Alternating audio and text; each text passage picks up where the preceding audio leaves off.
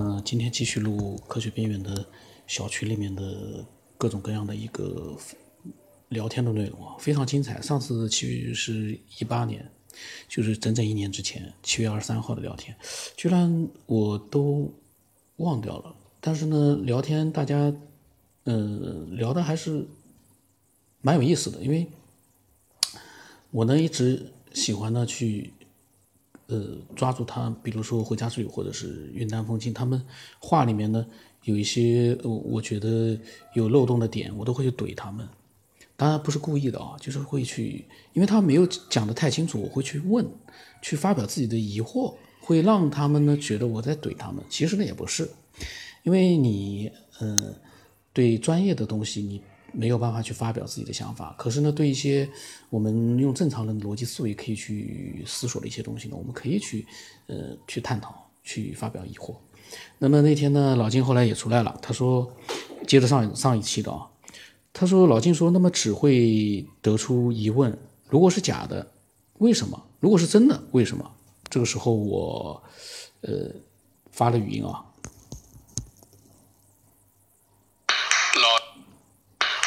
进的刚才的一番话啊，突然之间让我也有一种呃，突然之间有一种开悟，也是一个豁然开朗。何必去执着它的真假呢？它是真是假，其实一方面我们没有办法去判断，我们也没有必要去判断，会衍生出无穷无尽的各种各样的情况，倒没必要，精力倒被分散了。我们不如去呃，去就是说关注一些我们一看就知道这个东西就是真相的东西。哎，这个挺好的呀！我突然之间觉得，好多事就可以因此就可以把它给放下来了。你去执着它的真假干嘛呢？老金说呢，有没有必然的逻辑性？我呢发了个大拇指。老金说因是什么？然后呢，我又发两段语音啊。如果用这样的一个心态啊去看很多事情，就会觉得，哎，其实大家都是这样的一个心态。真的会和谐美好很多。然后在这样的一个环境里面啊，人去思考一些问题的时候啊，感觉也不一样了，开悟了。老金的这个内容呢，今天这个聊天，我觉得，嗯，如果把它就是说说的清楚一点的话呢，会让很多人突然之间啊眼前一亮。对呀，一直在争吵，这个真的，那个假的，这个怎么样，那个怎么样？其实何必呢？把精力放在这个上面，其实，嗯，从思索的角度来说，其实也意义不大。整天去执着这些真假呀、对错啊，确实是一件费能的事情，浪费能量的事情。那么老金对我说：“他说换个角度想问题。”那么我也发了个语音啊。老金啊，对于我这种基础薄弱的人来说，我只能一步步的来啊，我不能一步登天啊。我现在我感觉听了你这个，突然之间我对这个像这种类似于这种视频的真假啊，这种真相啊，我突然之间好像受到了一点启发了。但是你叫我再往里面再深入，我就暂时还不能够了，因为基础在那边。老金说啊，他说别老掉进自己的逻辑圈里，我说慢慢来吧。他说很容易理解歪了，文不对题，答非所问。然后他说呢，他说不急于判断，下结论就好。然后呢，他说我们都活在定式里，所以很窄，很模式化，容易盖棺定论。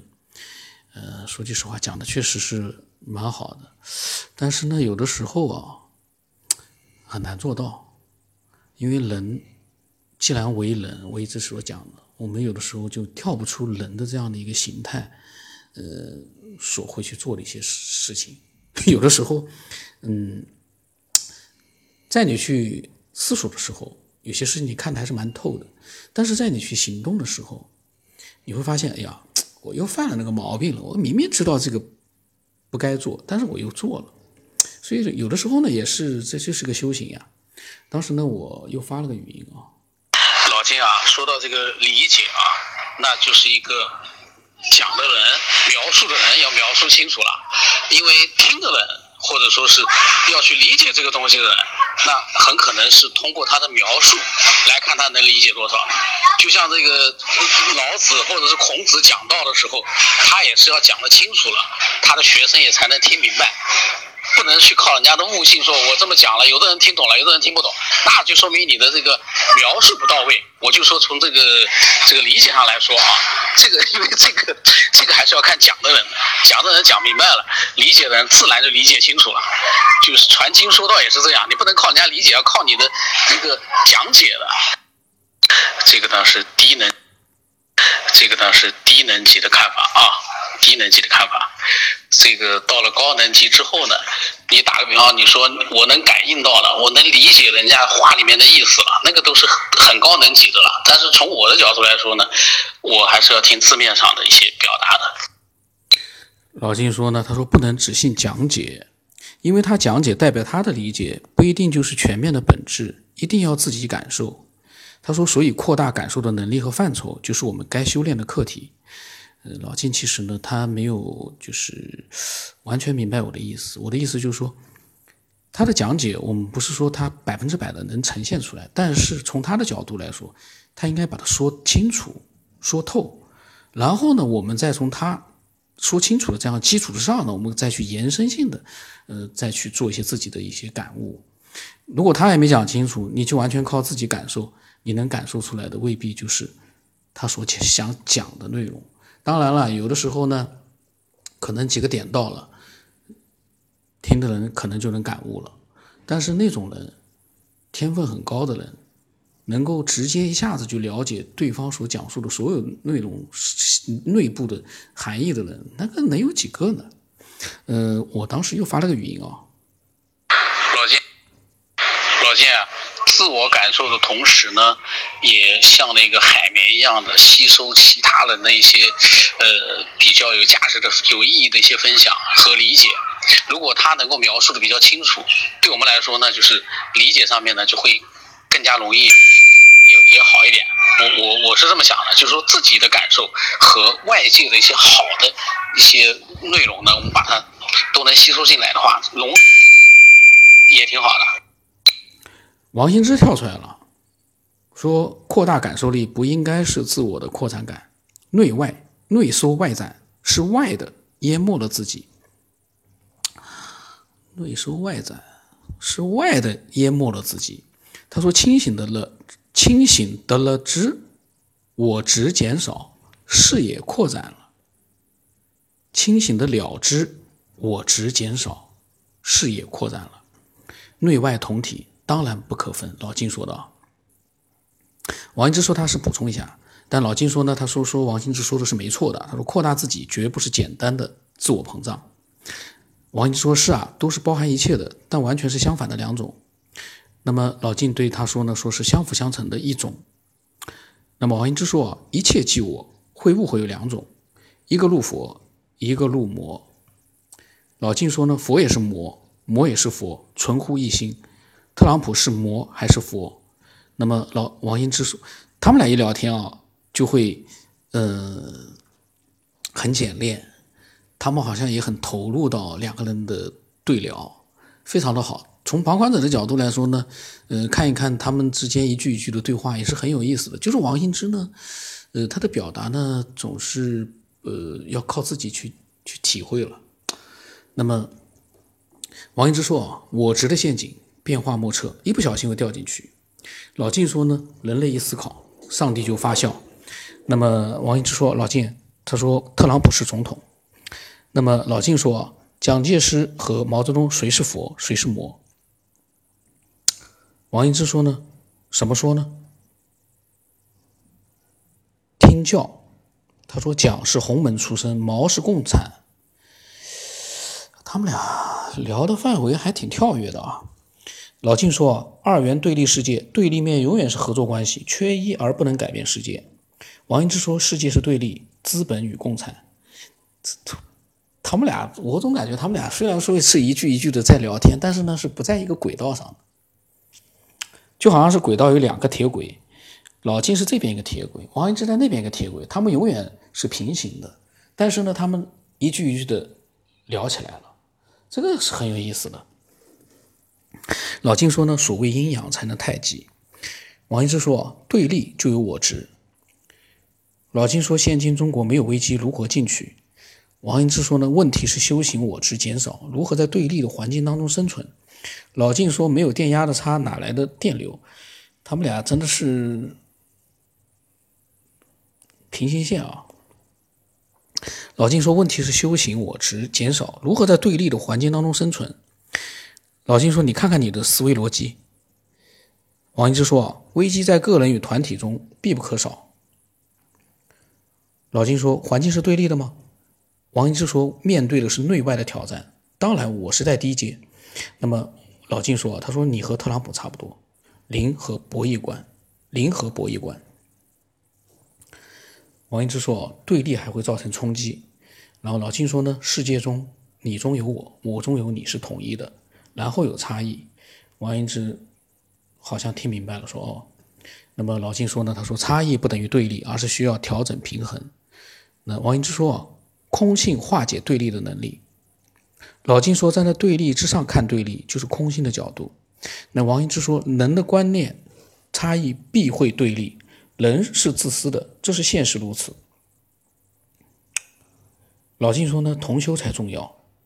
王英之说，当然必须了之对立而不动，社会不会有变化。从始至终是对立的，了之而不动的做事。那老金说。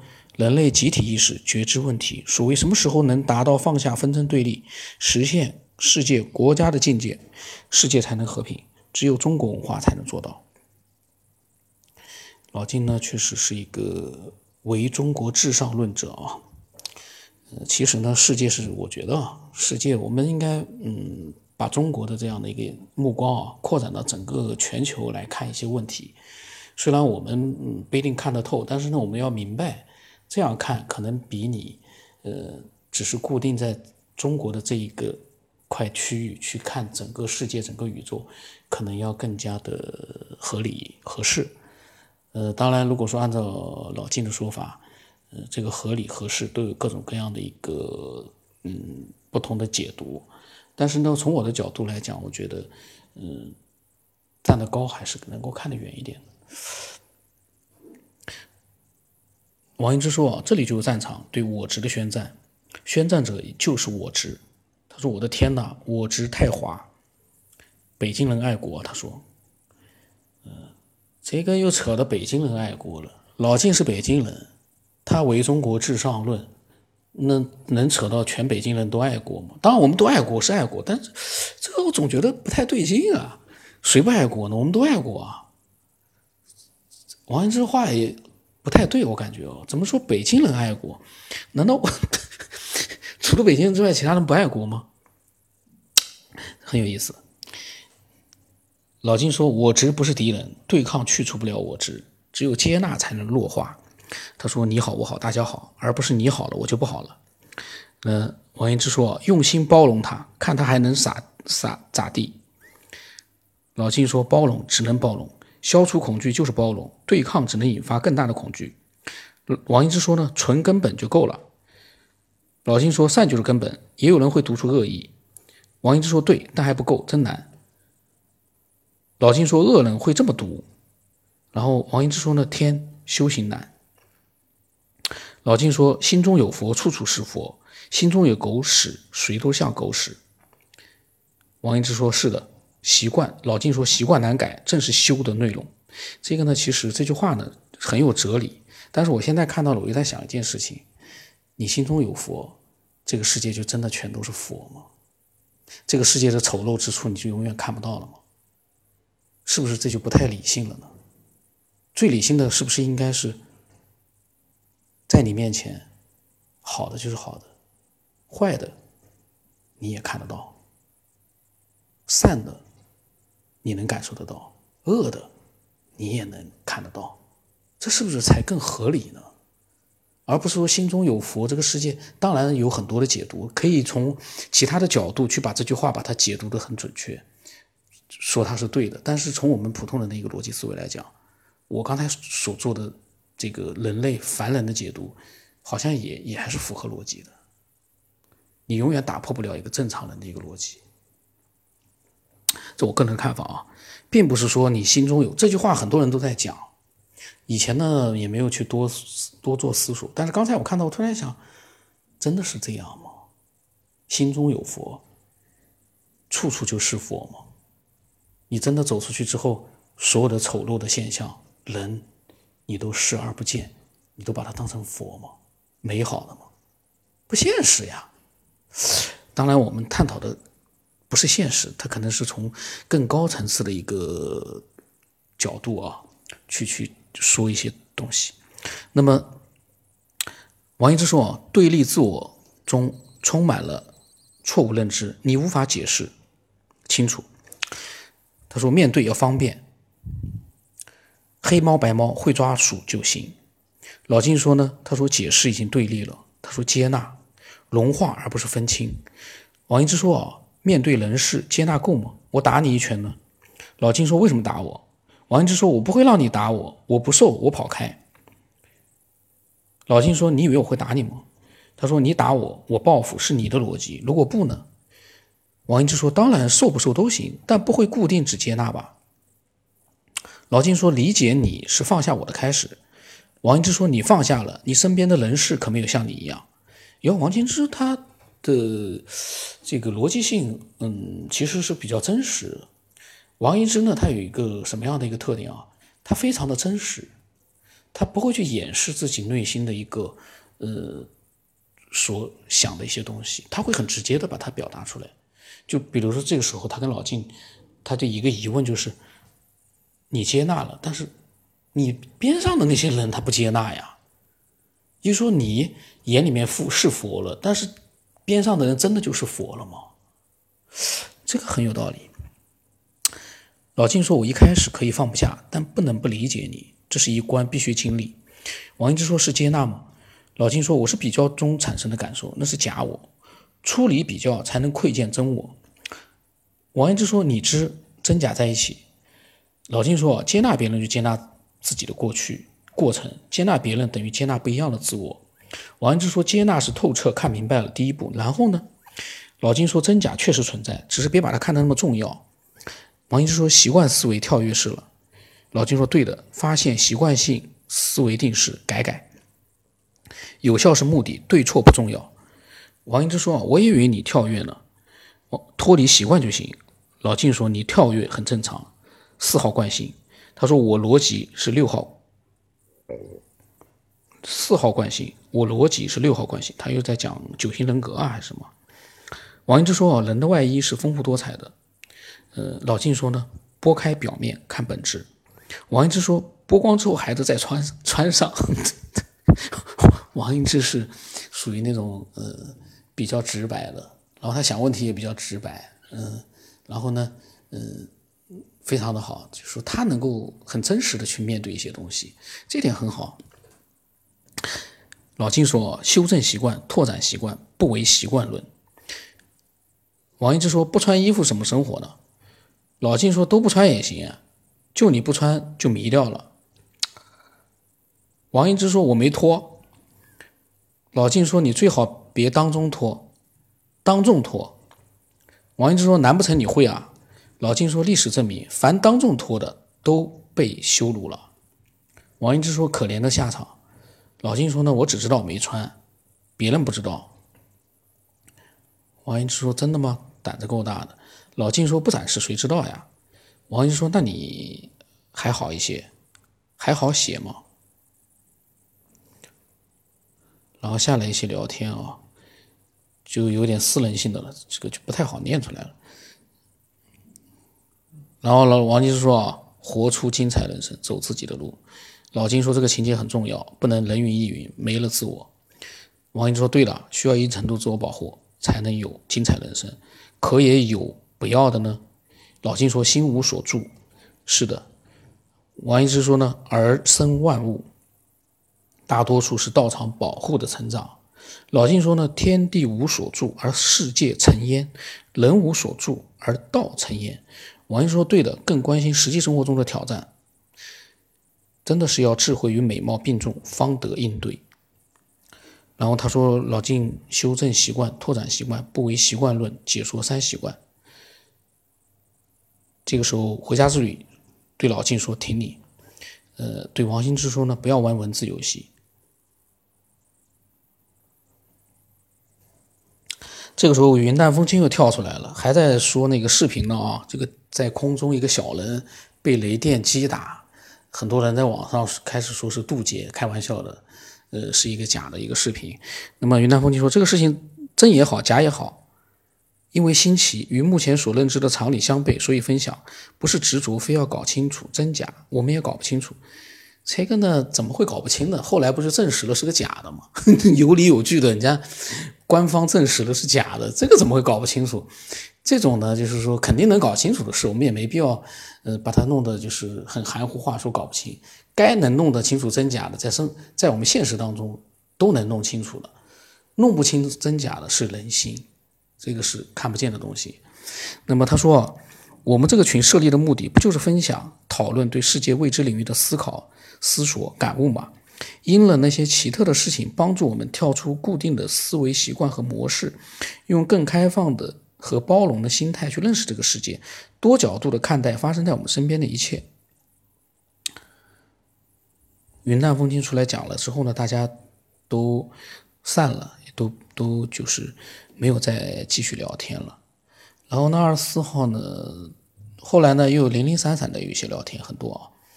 嗯，那么，呃，这个聊天呢，王兴之和老静两个人呢又进行了一次灵魂对话啊。